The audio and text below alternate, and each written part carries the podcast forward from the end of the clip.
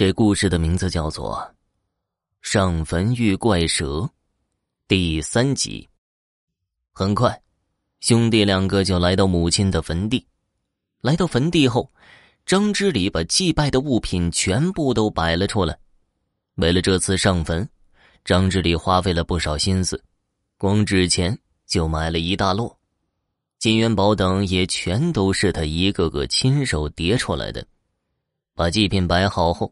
张之礼“通”的一声跪在地上，扯起嗓子嚎啕大哭起来。他这一举动可把张之庆给吓坏了，他赶紧上前就要把张之礼给扶起来，可他根本不知道张之礼的心思。张之礼似乎铁了心要向母亲赎罪，把他扶起来，他又跪下了。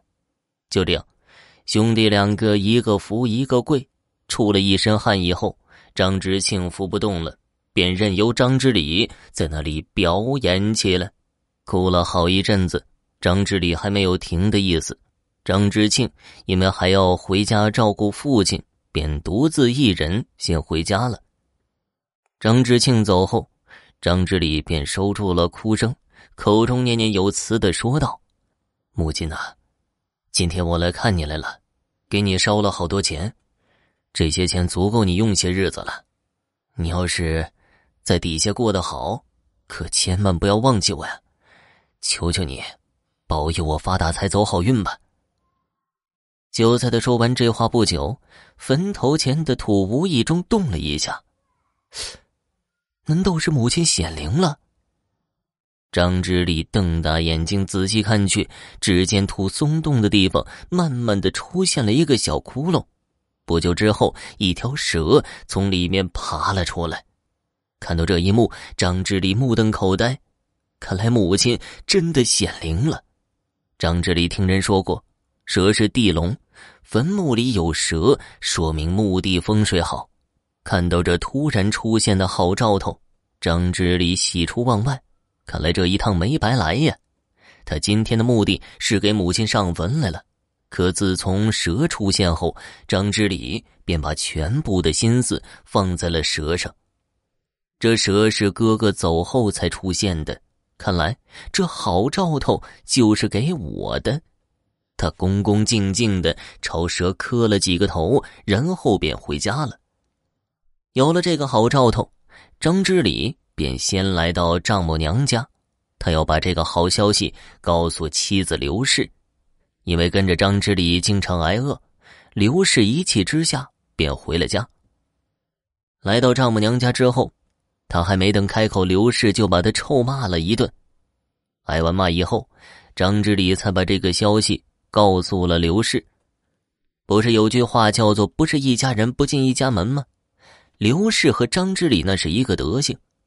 在张之礼的熏陶下，刘氏也变成了一个精于算计、自私自利的人。听到这个消息之后，刘氏同样是喜出望外，赶紧收拾东西就和张之礼回家了。为了能得到蛇的庇护，两口子计划天天给他烧香。可坟地比较远呢，又不能天天上坟，怎么办呢？商量了一路，两口子最后达成了一致意见。在家设个香案，天天烧香，说干就干。回家后，两口子就把香案陈设了起来。从此，两口子早晚各一次虔诚跪拜，活人不管不顾，却每天上香磕头求神灵保佑。你说这两口子到底是什么人呢？半个月之后的一天，张之庆又找到张之礼，说是父亲病重了。这回啊。张志礼没有推辞，赶紧就来到父亲身边。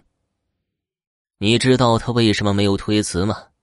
这几天呢，家里又揭不开锅了，去伺候父亲，最起码能在哥哥家里吃饱，省下点粮食，刘氏也能吃饱顿饭呢。正是因为这个，张志礼才来到哥哥家。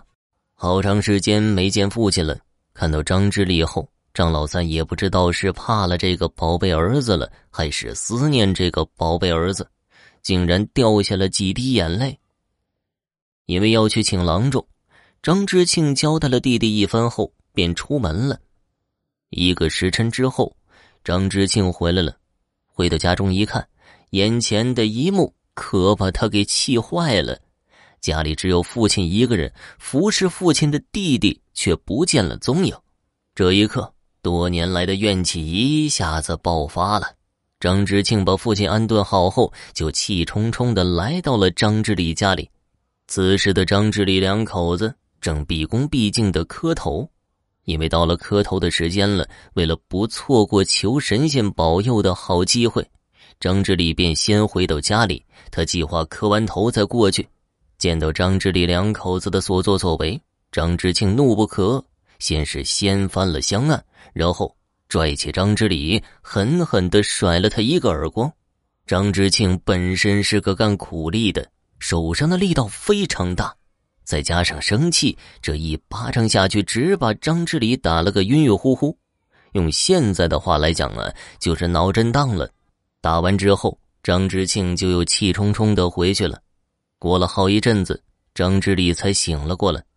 这一巴掌不能白挨呀，必须让他付出些代价。在他心里，什么都可以算计，不管什么事情都能和利益挂起钩来。很快，张志礼两口子就哭天喊地的来到了张之庆家里，对着快要咽气的老父亲一顿哭诉。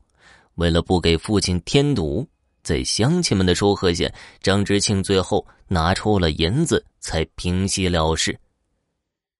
这件事情的发生，又给了张之礼不伺候父亲的理由了。